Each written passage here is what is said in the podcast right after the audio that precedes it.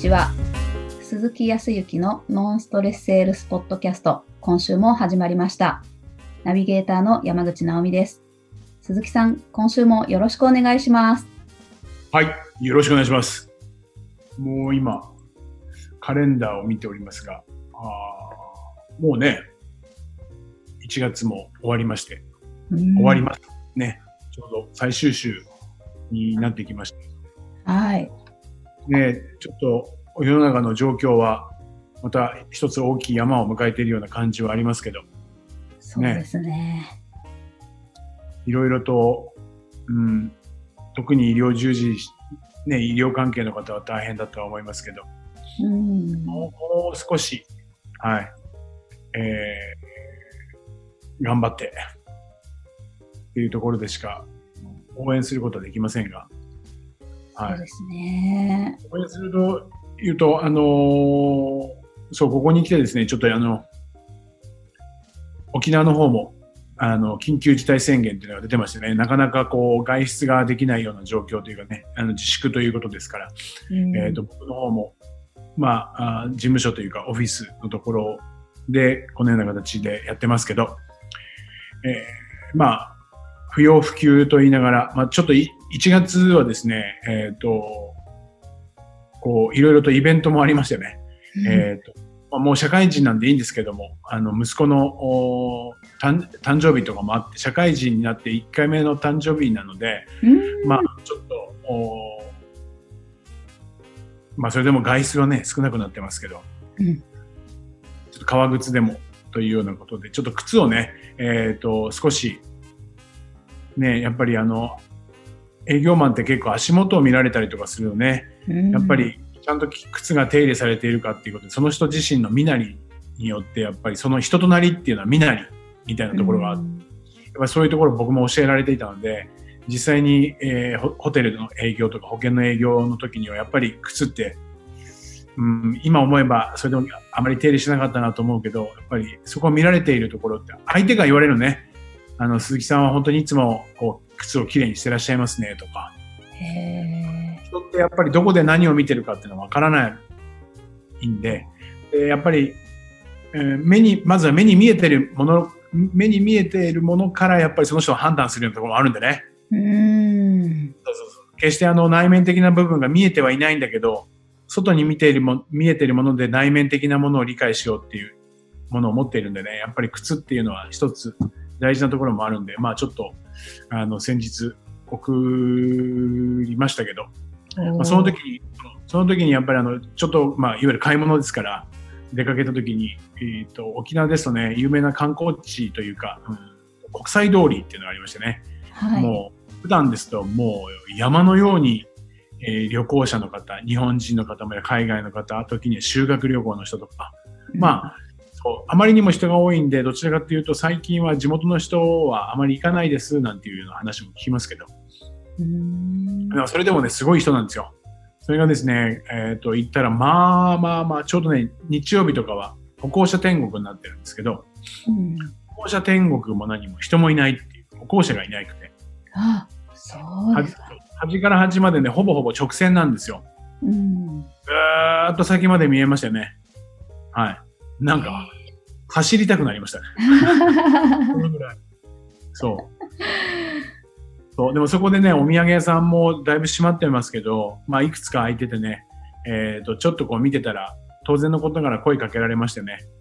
で、お話を聞きましたけど、おーと、まあ、なんていうかな、置物とかね、えっ、と、沖縄で言うとですね、琉球ガラスって言って、ちょっとこうキラキラ綺麗なね、青とかピンクとかっていう、はい、えー色のグラスとかも販売してるんですけど、それはまあ日持ちをするっていうか、まあ、そこに賞味期限はないですけど、うん。やっぱりね、あの、お菓子類ね、はい、紅芋のタルトとか、あなんとかのおせんべいとか、そういうものはどうしても賞味期限があるんでね、あ、そっかそっか。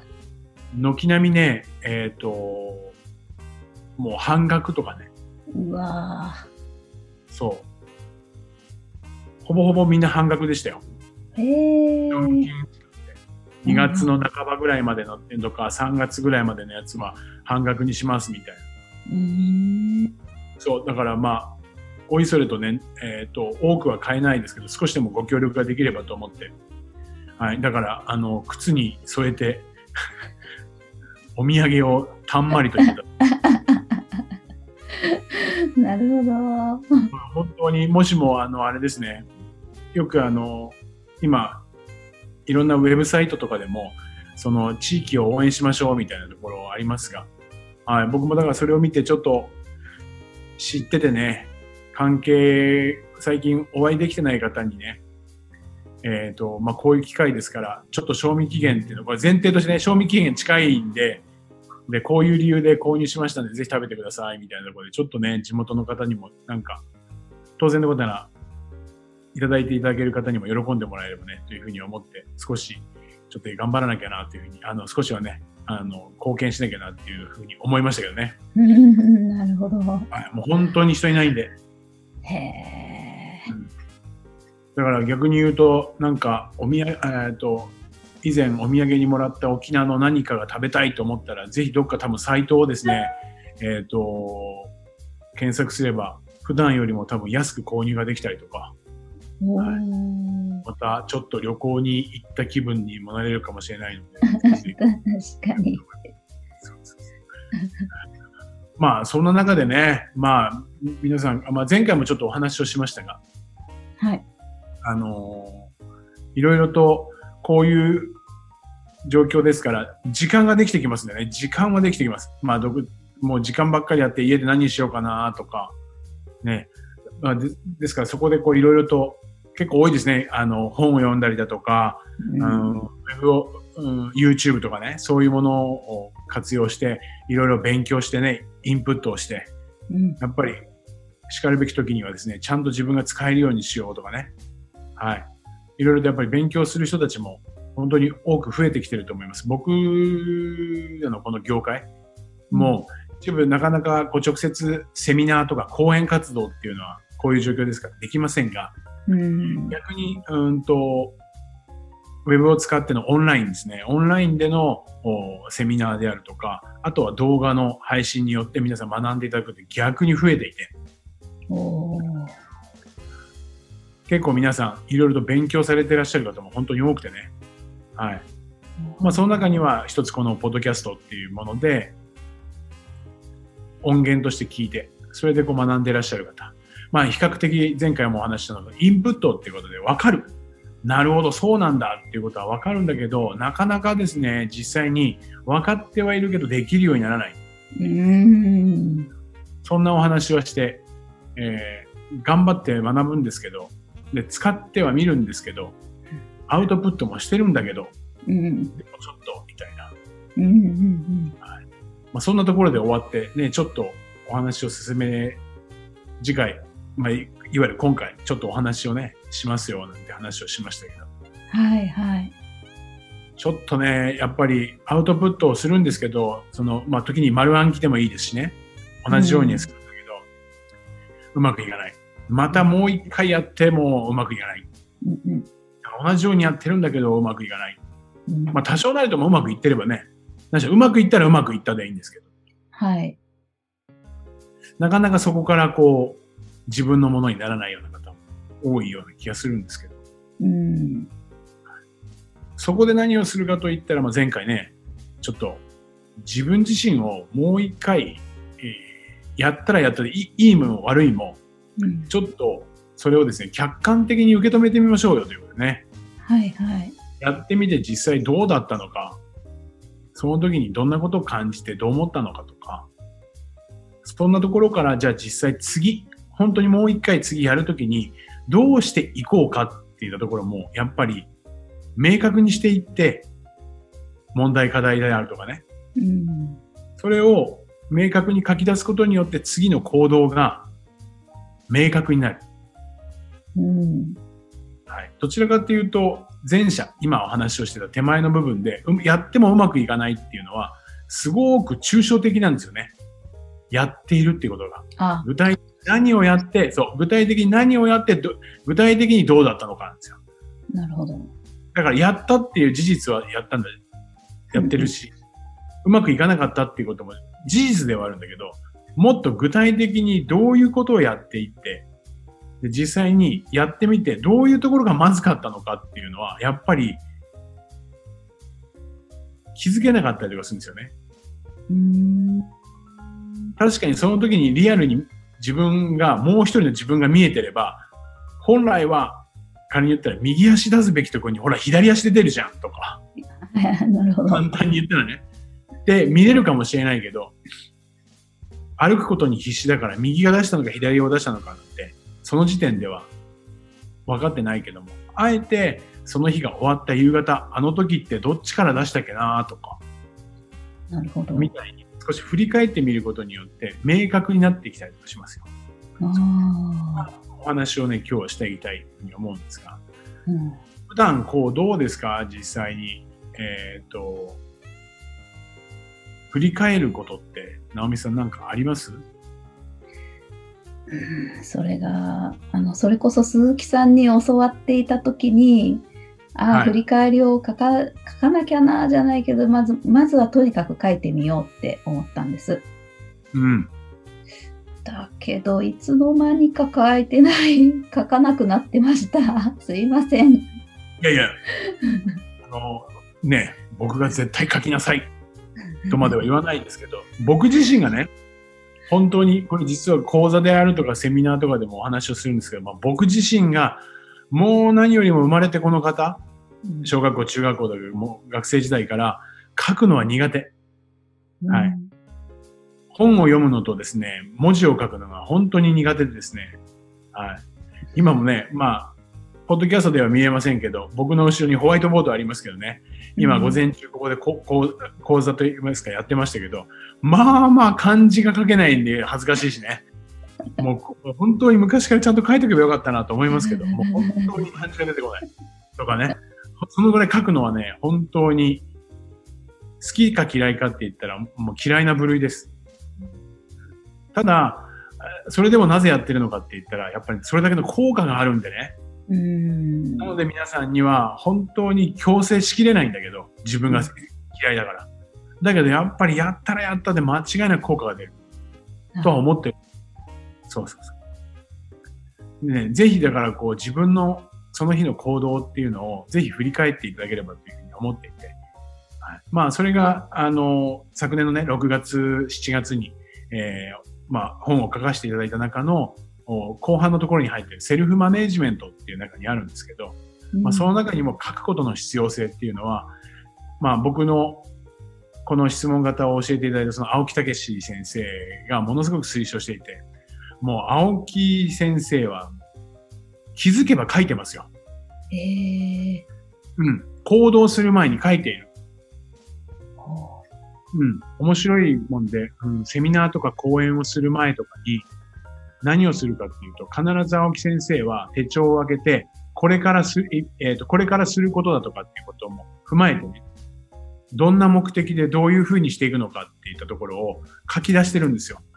うへえそう。これ何かって言ったら、客観的に自分を見てるんですね、やっぱり。そう、本当にあの書いてます。内容がね、細かいかどうかまではわかりません。うんはい。あまりこう覗いてみるのも失礼なんでね。ただね、はい本当に毎回書いていて、客観的にもう一度自分を冷静に見るっていうこと。これをしている。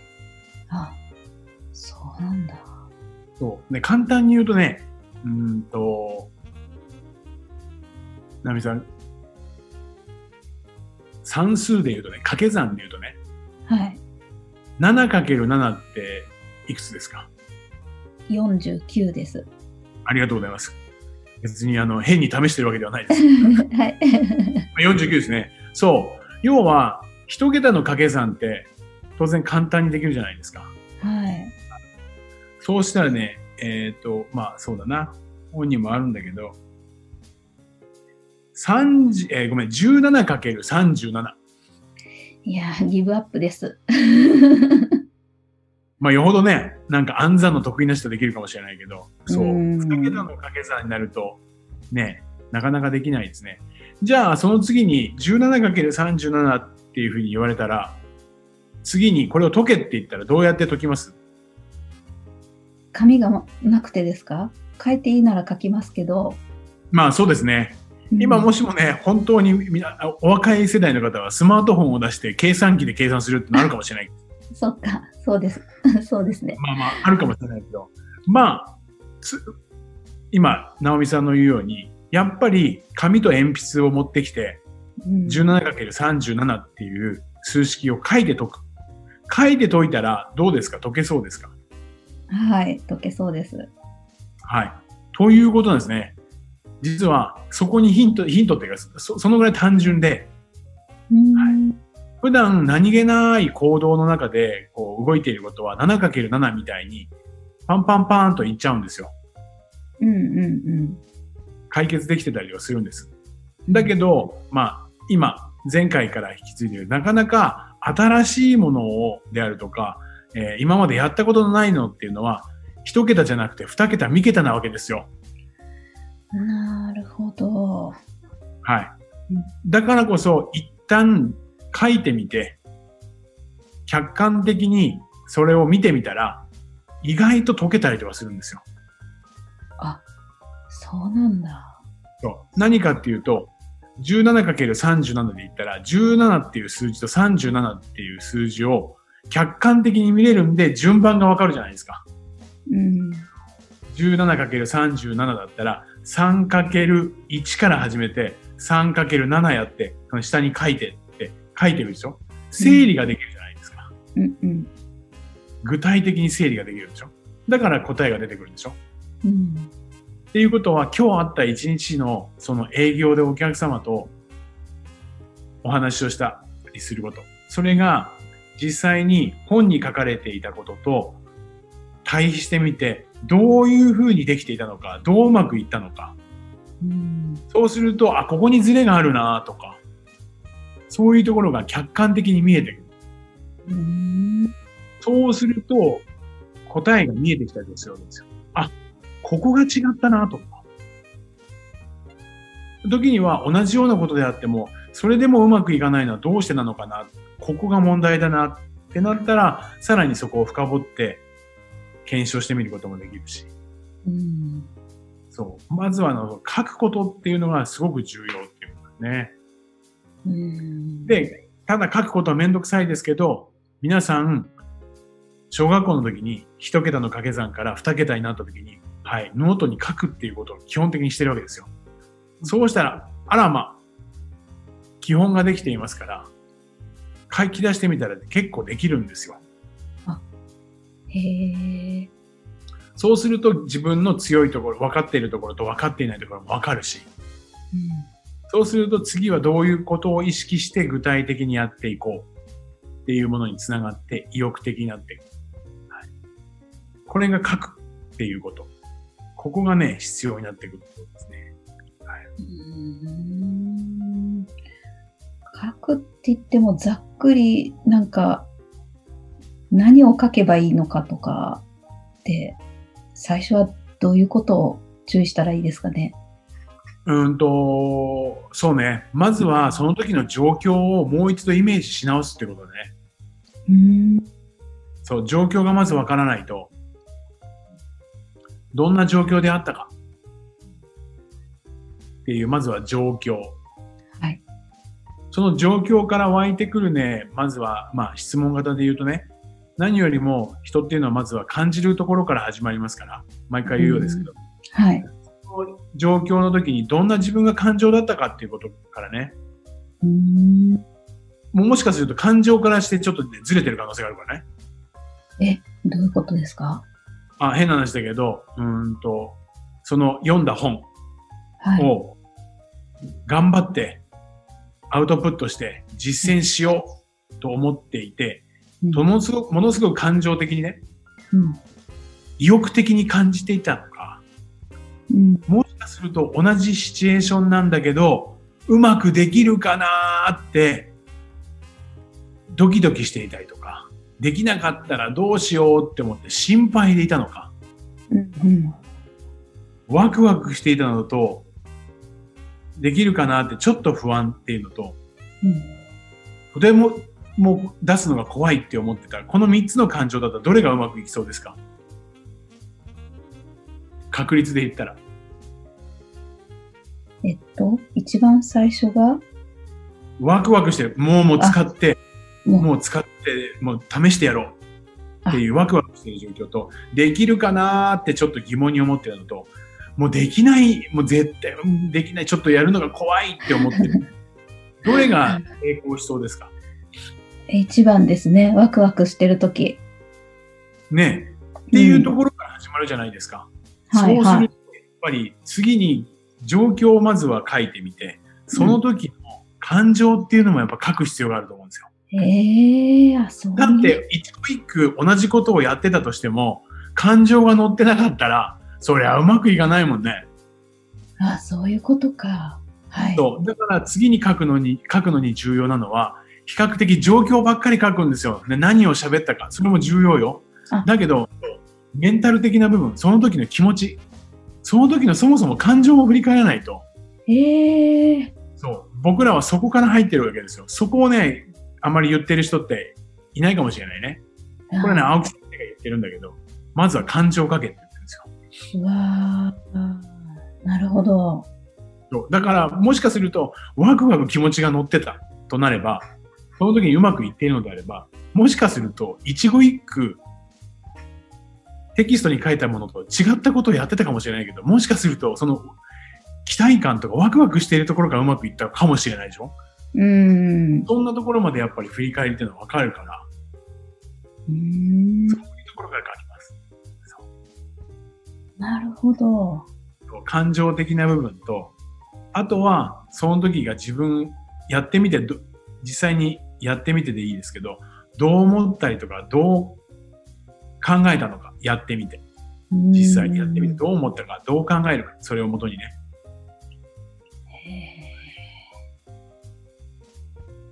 なるほど。